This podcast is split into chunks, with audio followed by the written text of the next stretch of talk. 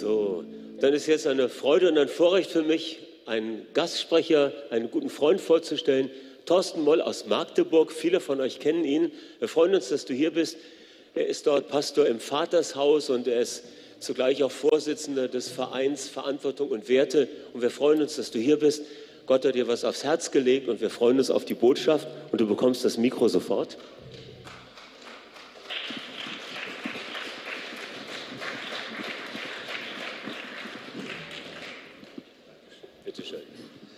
Ja, schönen guten Morgen. Schön mal wieder hier zu sein.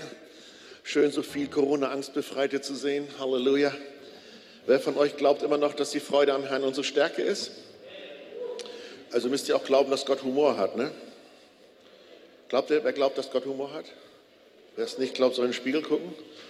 Ähm, ich darf hier nur ganz kurz predigen, sonst hätte ich gerne noch ein bisschen was erzählt, aber jetzt muss ich gleich in medias res sozusagen. Und die Einleitung hat mir schon ein bisschen den Weg bereitet. Wer von euch hat schon mal in der Bibel gelesen, dass Paulus oder Petrus in dem, was er da so schreibt, seinen Leuten wünscht, dass noch Gnade und Barmherzigkeit mehr wird in ihrem Leben? Habt ihr das schon mal gelesen in der Bibel irgendwo? Ähm, das scheint ja was Gutes zu sein. Ne? Wer von euch kann sich dann auch vorstellen, dass er noch ein bisschen mehr Gnade verkraften kann, noch ein bisschen mehr Barmherzigkeit? Ein bisschen geht noch. Ne? Also Gnade, wenn man sich so als Bevollmächtigung ansieht, äh, von Gott Dinge zu empfangen, in Wahrheit zu wandeln, das ist alles Gnade. Die meisten Christen wissen nicht mal den Unterschied zwischen Gnade und Barmherzigkeit. Ich habe eine gute Definition gehört und die, die möchte ich euch mitteilen. Barmherzigkeit ist, dass wir nicht bekommen, was wir eigentlich verdient haben. Wer von euch hat schon mal was falsch gemacht, außer mir jetzt? Doch, aha. Und ihr wisst normalerweise, wenn man was verzapft, dann hat das Strafe, vielleicht sogar Tod zur Konsequenz. Barmherzigkeit ist, Gottes Barmherzigkeit ist, wir bekommen nicht, was wir verdient hätten. Und Gottes Gnade ist, wir bekommen, was wir nie verdienen können. Wir bekommen, was wir nicht verdient haben. So, jetzt habt ihr aber euch Hände hochgehoben und habt gesagt, ihr könnt euch gerne noch ein bisschen Gnade, also vorstellen, noch ein bisschen mehr geht noch. Ähm, das ist ja fast wie ein Widerspruch. Was soll ich denn jetzt machen, um mehr Gnade zu kriegen, wenn ich nichts machen kann, um Gnade zu kriegen? Weil zum Beispiel in Römer 11, Vers 6 steht ja geschrieben, wenn wir etwas bekommen, weil wir dafür was gemacht haben, ist es ja nicht mehr Gnade, es ist Verdienst. Und in Deutschland ist es ja so, wenn du was machst, dann kriegst du was. Und jetzt wünschen wir uns mehr Gnade. Ja, was sollen wir dann machen? Ah, okay, dann ist das Kismet. Wir können sowieso nichts machen. Also entweder ist Gott gnädig oder er ist nicht gnädig, können wir gar nichts gegen machen. Na, da gibt es doch so ein paar Hinweise in der Heiligen Schrift, was für eine Haltung wir einnehmen können. Da gibt es ja doch so ein paar Dinge, die helfen, dass sich Gnade über unserem Leben vermehrt. Ich hoffe, ihr seid richtig neugierig, habt alle was zu schreiben rausgeholt, eure Handys angeschaltet, weil ihr jetzt was Richtiges, Wichtiges für euer Leben bekommt, denn ihr wollt ja ein bisschen mehr Gnade. Da habe ich doch tatsächlich fünf verschiedene Themenfelder gefunden und fünf ist die Zahl der Gnade in der Schrift. Es gibt ja Zahlensymboliken und fünf ist die Zahl der Gnade. Seid ihr gespannt? Seid ihr bereit? Doch, gut. Da habe ich doch etwas gefunden im ersten Petrusbrief. 1. Petrus ab 5 äh, ab Vers 5. Dort steht geschrieben, ebenso ihr Jüngeren ordnet euch den Ältesten unter, ihr alle sollt euch gegenseitig unterordnen und mit Demut bekleiden, denn Gott widersteht dem Hochmütigen, dem Demütigen aber gibt er Aha. So demütigt, demütigt euch nun unter die gewaltige Hand Gottes, damit er euch erhöhe zu seiner Zeit. Also hier ist ein eindeutiger Hinweis, was wir machen können, um Gnade über unserem Leben zu erhöhen oder vielleicht auch abzuschneiden. Demut ist ein wesentlicher Faktor, Geschwister, um Gottes Gnade anzulocken. Hier heißt es übrigens nicht, werdet gedemütigt. Und ich möchte das wirklich betonen, weil je länger ich unterwegs bin mit dem Herrn, je mehr merke ich, dass es doch ganz wichtig ist, diese merkwürdige Zeit in der Kirchengeschichte, wo es mal darum ging, Menschen haben Menschen gedemütigt und haben gedacht, das sei eine Form von Jüngerschaft. Das glaube ich nicht mehr. Weil ich habe das mitgekriegt. Ich habe Menschen, gedemütigte Menschen getroffen. Und wenn ich mit denen gesprochen habe, dann war das wie so, wie so eine innere Faust in ihnen. So, warte mal, wenn ich groß bin, dann kriegst du es aber wieder. Gedemütigte Menschen sind auch verletzte Menschen. Und verletzte Menschen können, haben gar nicht die Kapazität, die Gnade Gottes so anzunehmen und zu glauben, wie es nötig wäre, um ein christliches Leben leben zu können. Also es heißt nicht, werdet gedemütigt, sondern demütigt euch. Das heißt, Demut, biblische Demut, kann nur eine absolut freiwillige Entscheidung sein. Du selbst kannst dich entscheiden, weil du Einsicht bekommst, Erkenntnis hast darüber, dass Demut etwas so Kostbares ist, es zieht die Gnade Gottes an. Ich möchte mich demütigen. Versteht ihr? Das ist ein Riesenunterschied. Es ist eine Entscheidung deines Herzens. Es ist freiwillig, es muss freiwillig sein. Genau wie Liebe. Du kannst Liebe nicht kaufen, das ist Unsinn. Wenn du Liebe kaufen könntest, wäre es keine Liebe. Und genauso ist es mit, mit Demut. Wenn du Demut erzwingst, ist, ist die kaputt. Seid ihr mit mir? Also es ist ganz wichtig, dass ich selbst zu der Erkenntnis komme und sage, Herr, ich erkenne, es ist richtig, dass ich mich unter deine mächtige Hand demütige und dann vielleicht auch unter die, die du mir gesetzt hast, dass ich von ihnen lerne. Ein, ein stolzer Mensch, der denkt immer, ich brauche niemanden. Ich, ich, ich brauche Gott nicht, ich brauche meinen Nächsten nicht. Gut, dass Gott mich hat, ja. Und Gott widersteht dem Stolzen, weil er hat da mal eine schlechte Erfahrung gemacht. Ähm, ich glaube, nur Gott ist Gott und keiner sonst. Und da war mal so einer, der meinte, er sei auch Gott. Und der ist nicht in der Wahrheit gewesen, weil es gibt nur einen Gott. Und dann hat er gedacht, ich bin auch Gott. Und dann musste Gott sagen, sorry, du bist nicht in der Wahrheit. Ich muss diesem Stolz widerstehen. Und deshalb mag Gott keinen Stolz.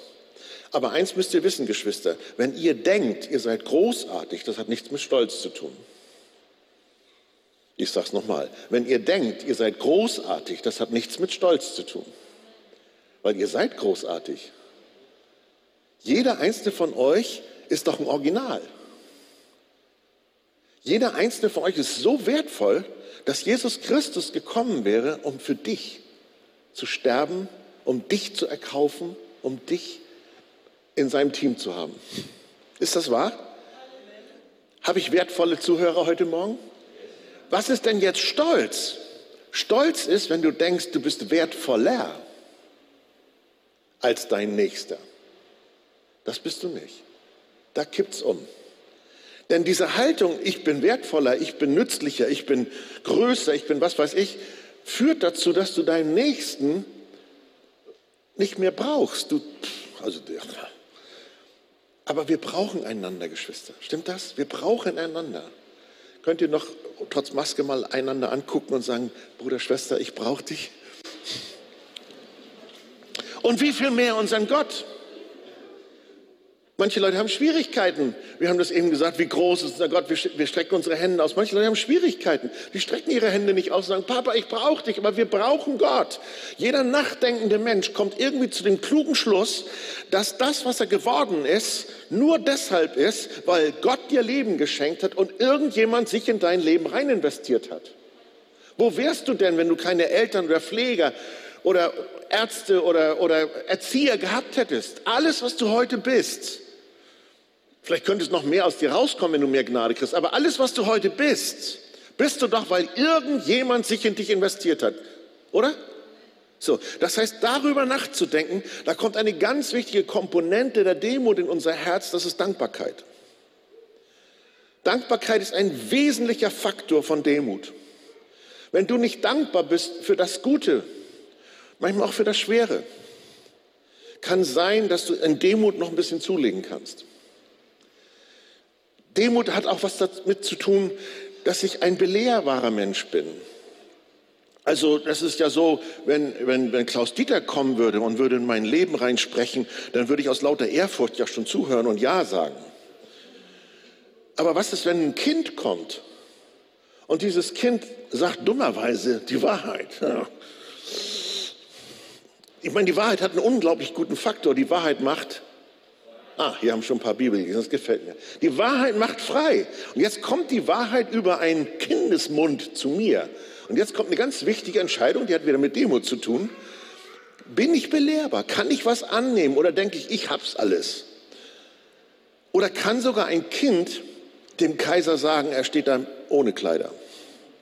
Also das ist so wichtig anzunehmen, belehrbar zu sein nicht sagen, ich hab's jetzt alles, sondern zu sagen, nein, da ist noch Entwicklungspotenzial. Das ist ein Zeichen von Demut, Geschwister. Und ich glaube, das ist so gut, dass wir diese Haltung haben, dass wir uns ausstrecken zu Papa und sagen, Papa, ich brauche dich, ich brauche noch mehr von dir. Dass wir einander sagen, wir brauchen einander, wir brauchen einander zur Unterstützung, wir brauchen einander, um Perspektiven zu haben, die ich nicht habe. Ich muss das hören, was du denkst, was du glaubst, was du mit Gott erlebt hast.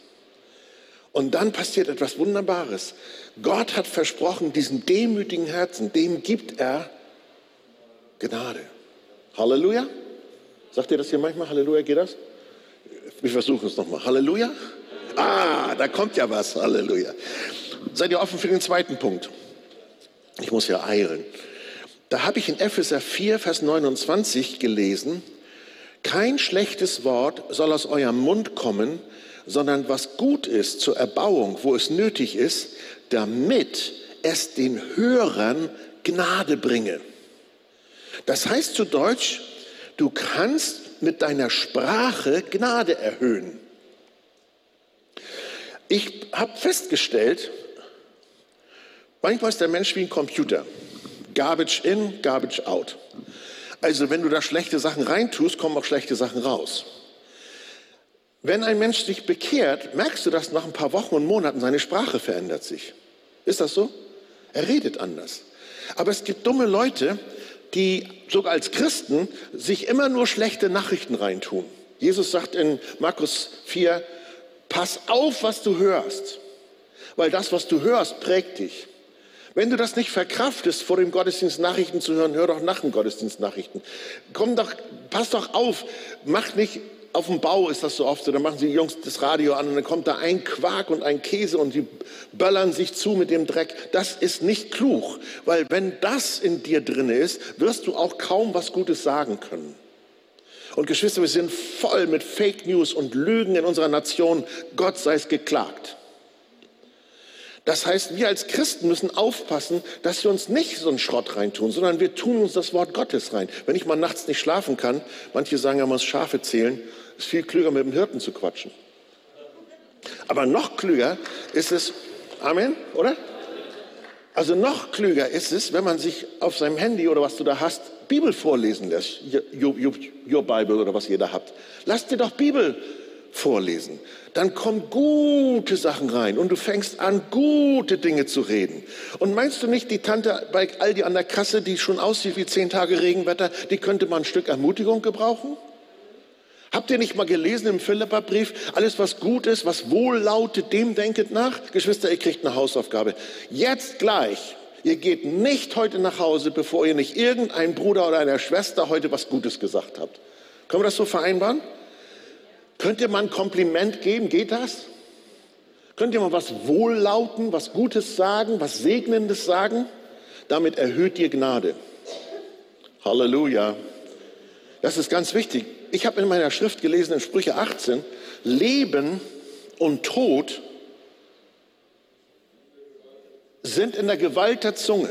Das heißt zu Deutsch, du kannst Leben sprechen.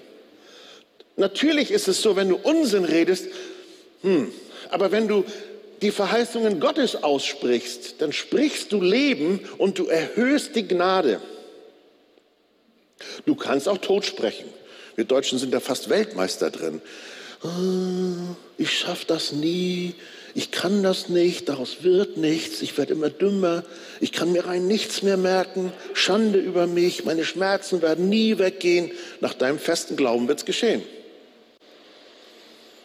Ich würde so einen Mist nicht mehr sagen wollen. Ich möchte die Verheißung Gottes dagegen sprechen. Ist irgendjemand hier im Raum, der sich schon mal schwach gefühlt hat? Kennt ihr das Gefühl? Ich auch. Jetzt sagt die Bibel, wenn du dich schwach fühlst, dann sollst du über dir sagen, du bist sowieso der letzte Heuler. So dieses typische Beispiel, ne? der Vater sagt zu seinem Sohn, aus dir wird nie was. Was wird aus dem Sohn? Nie was. Was sagt die Schrift? Der Schwache sage, ah, heißt das, ich darf mich nicht schwach fühlen? Nein, es steht ja wörtlich da, der Schwache, das heißt, der fühlt sich schwach. Der soll sagen, der soll dagegen sprechen und sagen, ich bin stark, ich bin ja nicht stark in mir selber, ich bin stark in der Macht seiner Stärke. Seine Stärke in mir überwindet Schwachheit. Seid ihr mit mir? Und das ist Gnade sprechen. Es ist nicht überfliegerisch gemeint. Es ist nicht gemeint wie, äh, dass man eben nichts zu sagen weiß und sagt, es wird schon wieder, ja. Sondern es ist wichtig, dass man von Gott her schöpferisch kreative, starke Verheißungen kennt. Deshalb sollte man sich das Wort Gottes reintun. Ist das erlaubt hier in der Gemeinde? Ja, Halleluja, Pastor ist begeistert. Guck mal, das ist wichtig. Wenn eine Gemeinde voll mit Wort Gottes ist, dann ist da Leben, dann ist da Kraft aus Christus. Das heißt nicht, dass wir die Gebrechlichen nicht mitnehmen. Gerade die nehmen wir mit, deshalb, weil Kraft da ist. So, das heißt, du kannst mit deiner Rede, mit deiner Zunge, mit deiner Haltung Gnade in der Gemeinde erhöhen. Und ich möchte jetzt mal ein richtiges Halleluja hören. Das ging schon viel besser. Halleluja. Drittens, in Römer 5, Vers 17 habe ich gefunden, denn wenn infolge der Übertretung des einen der Tod zur Herrschaft kam durch den einen, also Adam, wie viel mehr werden die, welche den Überfluss der Gnade und das Geschenk der Gerechtigkeit empfangen, im Leben herrschen durch den einen Jesus Christus. Ich sagte das schon in der Einleitung, das ist für Deutsche nicht so einfach. Ich weiß noch, wie ich damals von der Schule nach Hause kam, habe eine Eins mitgebracht, habe ich 50 Pfennig gekriegt. Dann kam ich nächsten Tag nach Hause, habe eine Sechs nach Hause gebracht, musste ich die 50 Pfennig wieder abgeben. Und, und so sind wir doch gedrillt.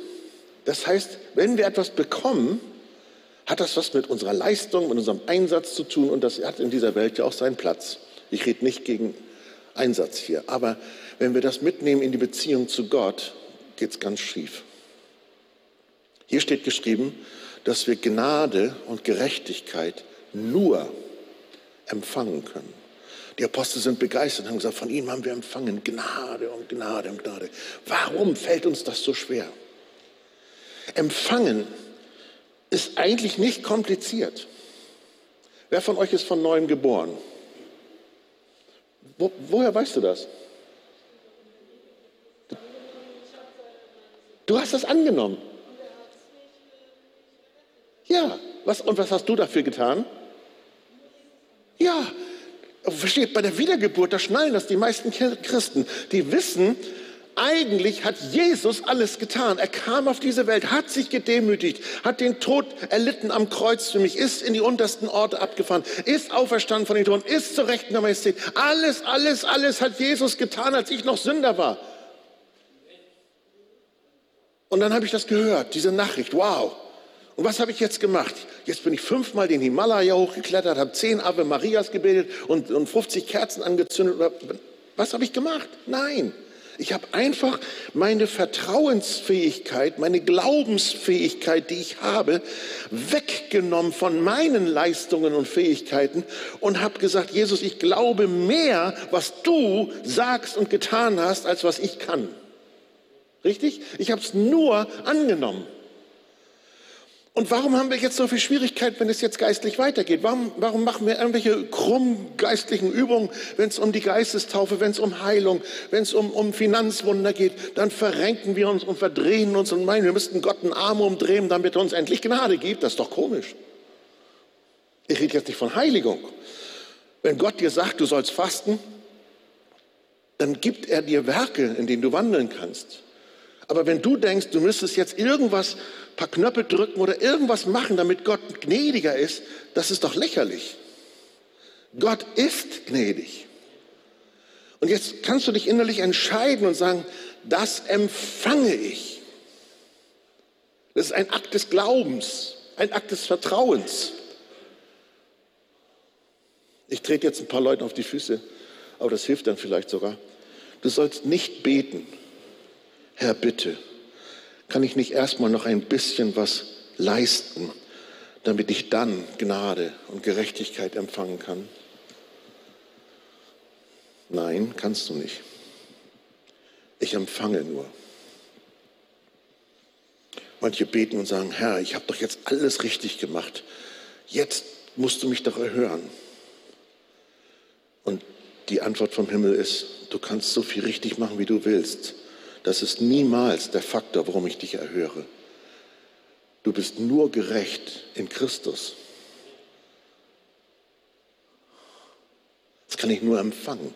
Christus ist meine Gerechtigkeit. Christus ist meine Gnade. Okay? Ganz wichtiger Punkt. Kann, es kann überhaupt nicht angehen, dass Christen ausbrennen und auspowern, wenn sie das kapiert haben. Bin, was ich bin durch die Gnade. Halleluja. Viertens. Zum Beispiel in Römer 12, wir haben das quasi schon ein bisschen in der Einleitung gehört, ist witzig werden verschiedene Gnadengaben aufgezählt. Das sind ganz natürliche Gnadengaben. Das heißt, wer dient, diene im Dienst, wer lehrt, der soll in der Lehre sein, wer ermahnt, diene mit Ermahnung, wer gibt, der gebe in Einfalt, wer vorsteht, tue es mit Eifer, wer Barmherzigkeit übt, mit Freudigkeit. In Römer 12 werden da viele wunderbare Gaben aufgezählt und in 1. Korinther 12 die Geistesgaben und in Epheser 4 die Gnadengaben unseres Herrn Jesus Christus. Also es gibt jede Menge Gnadengaben. Kein Mensch hat keine Gabe. Das Problem ist mit denen, die denken, sie hätten nicht so viel Begabung, die vielleicht denken, sie haben nur ein Talent abgekriegt, die haben eine Neigung, das zu vergraben. Manche andere Begabte denken, oh, ich kann doch meine Gnadengabe jetzt hier nicht in die Gemeinde einbringen. Am Ende denken die anderen, ich bin stolz. Das ist genau das Gegenteil kann der Fall sein. Wenn du deine Gnadengabe nicht einbringst, das ist Stolz. Nicht jeder hat die gleiche Gnadengabe. Aber 1. Petrus 4, Vers 10 sagt, je nachdem jeder eine Gnadengabe empfangen hat, jeder eine Gnadengabe empfangen hat, dient einander damit als gute Verwalter der mannigfaltigen Gnade Gottes. Das heißt zu Deutsch, wenn du Gnadengaben zurückhältst, reduzierst du Gnade. Ich empfehle das Gegenteil. Bring deine Gnadengabe ein und Gnade erhöht sich in der Gemeinde. Ja, ich weiß ja gar nicht, was meine Gnadengabe ist. Dann sei doch mal so mutig und rede mit denen, die dir vertraut sind, die dich kennen, die geistlich drauf sind, in deinem Hauskreis, in deiner Arbeitsgruppe, was du bist. Hab doch mal den Mut zu fragen, sag mal, Schwester, Bruder, worin siehst du meine Gnadengabe? Nicht jeder kann so schön Musik machen, wie die Jungs das hier gemacht haben und das Mädel. Oder? War das gut, oder? Danke, Jesus. Aber viele wollen dann sagen, ja, ich muss, ich, nur wenn ich auf der Bühne bin, die haben eine Stimme, wenn die singen, fliegen die Scheiben raus. Das bringt überhaupt nichts, Kinder. Das ist, das, du hast nicht die Gnadengabe der Musik. Du musst nicht eifersüchtig sein auf die Gnadengaben der anderen. Sauls Rüstung passt dir nicht. Du musst deine Gnadengabe finden. Und wenn deine Gnadengabe Kuchenbacken ist, komme ich mal vorbei. Komm, nur lacht nicht. Wer von euch isst gerne guten Kuchen? Und ist das Gnade, wenn das richtig schmeckt, oder? Oder wer von euch mag gerne saubere, funktionierende Toiletten? Ach, guck mal. Kann das vielleicht eine Gnadengabe sein? Leute, wenn immer ihr im Ausland wart und kommt zurück nach Deutschland, freut euch über funktionierende, saubere Klos. Glaubt mir das. Amen. So, jetzt, das ist natürlich, oh, die will ich nicht, die Gnadengabe. Nee, aber wenn du das gut machst, weißt du was, du erhöhst Gnade. Andere sagen, oh Mensch, cool, das funktioniert hier, das ist schön. Das heißt, du musst herausfinden, was erhöht den Segen auf anderen Menschen, wenn ich was tue. Und diese Frage ist wichtig. Die braucht wieder Demut, ne? So, und wenn die dir dann sagen, also, wenn du den Pudding kochst, so kriegt es keiner hin. Und dann weiß ich, ich fange an, Pudding zu kochen. Das Schöne ist, mit den Gnadengaben, die Gott gibt, die haben alle Kraft, sich zu multiplizieren. Ihr wisst ja, Gott ist kein Kommunist und kein Sozialist. Und da sind ja manche Leute richtig sauer drüber. In der Bibel steht doch tatsächlich geschrieben, wer hat, dem wird gegeben werden. Wer nicht hat, dem wird noch genommen werden, was er hat. Äh, das ist ja blöd. Nein, aber denk doch mal in diesen Kategorien. Gott gibt jedem Gnadengaben. Jeder. Jeder von euch hat mindestens eine Gnadengabe. Und jetzt sieht Gott, wie jemand mit dieser Gnadengabe nicht wuchert, die nicht investiert. Warum sollte er mehr geben? Aber wenn einer sieht, vielleicht hat er nur ein oder zwei oder drei oder was er hat und fängt an, die in, zu investieren und erhöht Gnade über dem Leben auch anderer Menschen, dann freut Gott sich und sagt, da muss noch mehr rein. Dann kriegt er noch oben drauf. Halleluja. Halleluja. Das bringt richtig Spaß. Ey, gemein ist überhaupt eine tolle Sache, ne, oder? Amen. Halleluja. Ist richtig gut. So, das heißt, wenn jeder funktioniert in den Gnadengaben, die Gott ihm gegeben hat, dann bringt es ihm Spaß. Geschwister, warum frage ich dann, ob ihr mit mir seid? Sagt doch mal Halleluja oder irgendwas, weil ich wissen möchte, ich meine, Gott hat mir eine Gnadengabe zu lehren gegeben. Aber ich kann mich ja irren. Und wenn ich, wenn ich, wenn ich lehre und ich merke, eure, eure Lichter gehen an und ihr sagt, Mensch, Halleluja, dann werdet ihr belehrt, aber wenn, indem ich merke, ich belehre euch, werde ich gesegnet. Wenn das ankommt, wenn ich merke, das bringt Frucht, oder? So ist es doch. Und ich glaube, das ist so wichtig, dass wir einander nicht runterbuttern, sondern dass wir einander segnen. 1. Korinther 12, Vers 7. Jedem wird das offensichtliche Wirken des Geistes zum allgemeinen Nutzen gegeben.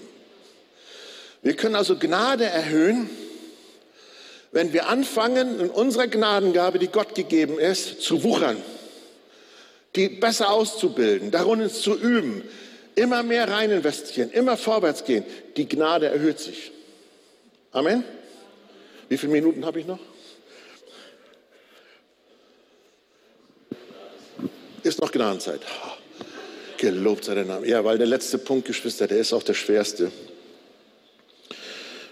Ähm, den habe ich in Galater 5, Vers 4 gefunden. Da heißt es, ihr seid losgetrennt von Christus, die ihr durch Gesetz gerecht werden wollt. Ihr seid aus der Gnade gefallen. Das empfehle ich natürlich überhaupt nicht. Das Gegenteil müsste dann bedeuten, man kann mehr Gnade kriegen. Oder? Ähm,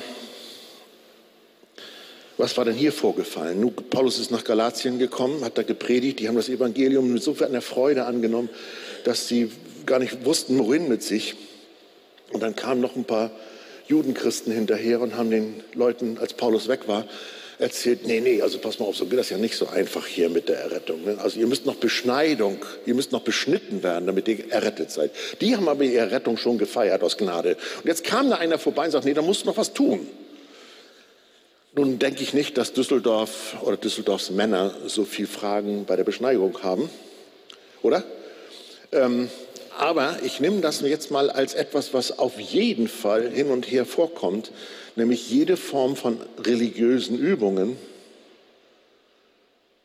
die jemand uns andrehen will, dass wir mehr Heil bekommen.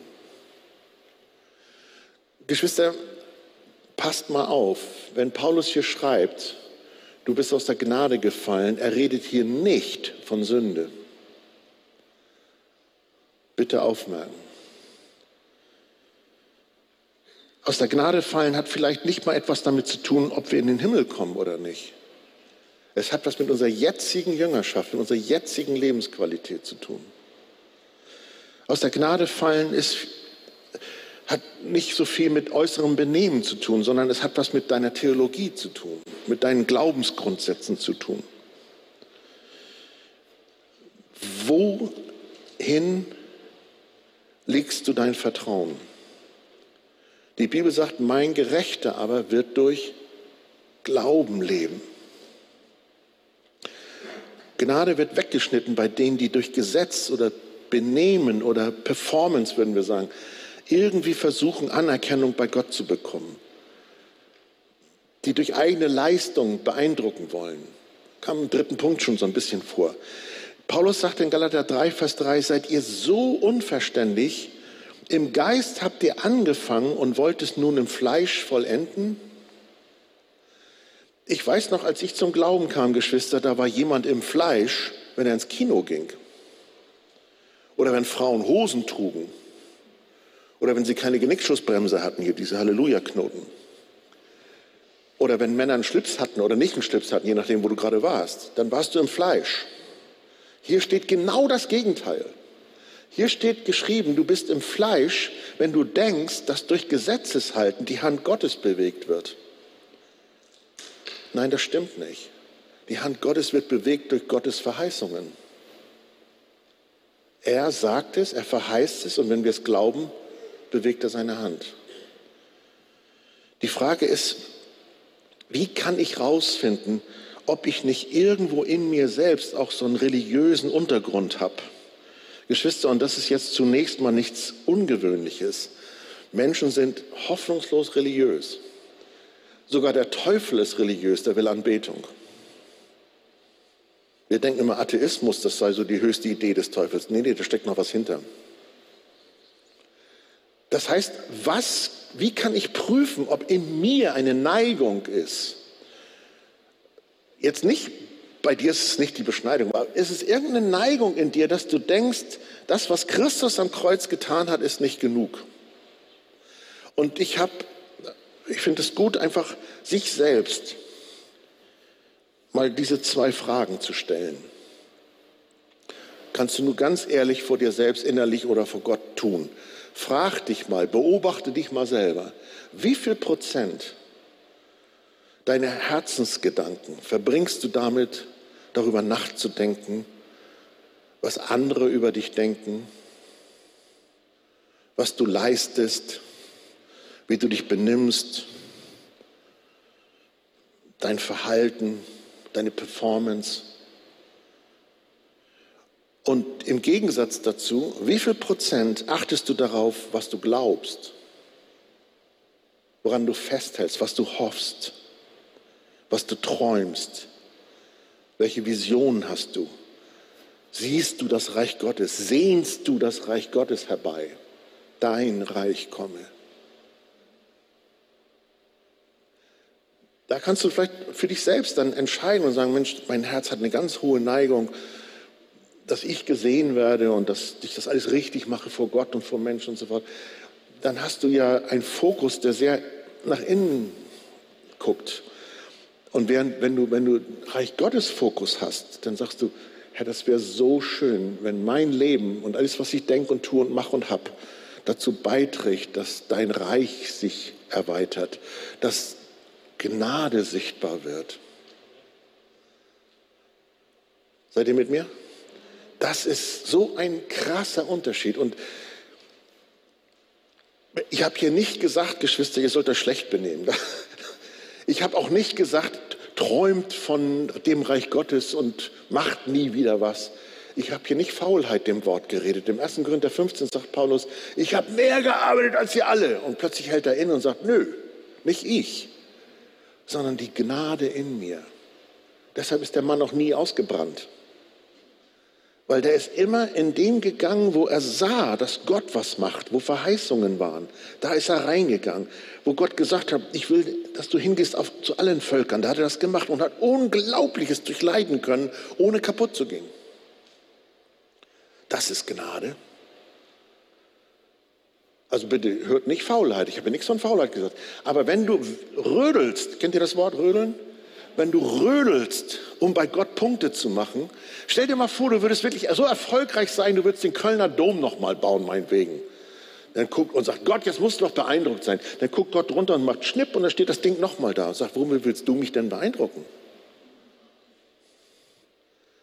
Aber ein Herz, was ihm vertraut, das beeindruckt Gott immer noch.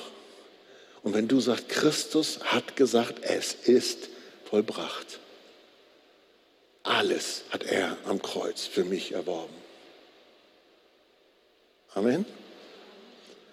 Da mein Glauben reintue, dann will ich, dass sein Reich kommt. Dann will ich, dass sein Wille geschieht. Und dann ist meine Fantasie, meine Kreativität ist da drinne. Und ich denke Reich Gottes. Halleluja? Hilft das? Gut, Geschwister, jetzt kriegt ihr noch eine Hausaufgabe zum Schluss. Nämlich, ich sage euch diese fünf Punkte nochmal, und bei einigen habe ich es ja jetzt auch schon gesagt, das hilft nicht, diese Predigt hilft euch nicht, wenn ihr das nicht reinsacken lasst. Und deshalb bitte ich euch, dass ihr in euren Kreisen diese fünf Punkte einfach nochmal besprecht, wo immer ihr seid. Stell dir die Frage, habe ich ein demütiges Herz? Habe ich einen gesunden Selbstwert? Das ist Demut. Kann ich dankbar sein? Bin ich belehrbar? Zweitens, bin ich jemand, der Gnade hört und Gnade spricht? Drittens, ist, fällt es mir leicht, Gnade zu empfangen, Gnade anzunehmen? Wenn einer kommt und sagt, ich habe dir was gebastelt, kannst du sagen, ja, ich brauche das nicht. Oder, naja, ich will das nicht. Oder kannst du einfach sagen, ey, das ist aber süß, Dankeschön. Viertens, die empfangenen Gnadengaben. Frage, welche du hast, und dann setze sie ein. Nicht zurückhaltend und nicht neidisch sein auf die Gnadengaben des anderen. Die einzige Person, von der du denken darfst, dass sie besser ist als die andere Person, bist du gestern.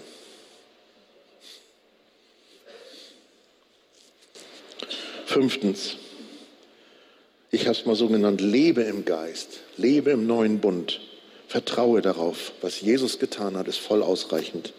Und dann handelst du nicht aus Defizit, sondern aus Liebe, aus Überfluss. Amen. Geschwister, wenn ihr das umsetzt und ich, falls ich nächstes Jahr nochmal wiederkommen darf, kann ja sein, dass der Heiland noch nicht wieder zurück ist, ähm, dann frage ich euch. Und dann möchte ich sehen, wie diese Gemeinde sich verdreifacht hat, weil so viel Gnade hier ist, dass das für mehr Düsseldorfer ausreicht. Und die kommen hierher und sagen, wow, was für ein Gnadenschuppen. Hier tobt der Herr. Hier ist richtig was los. Amen. Danke für eure Geduld.